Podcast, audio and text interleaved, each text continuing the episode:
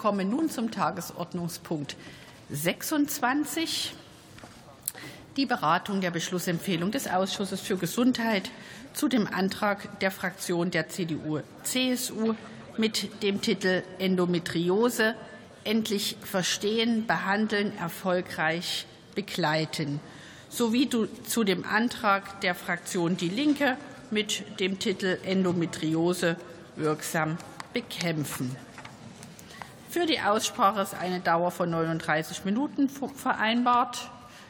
Wäre schön, wenn Sie die Plätze zügig einnehmen, dann können wir fortfahren. Die erste Rednerin steht schon bereit.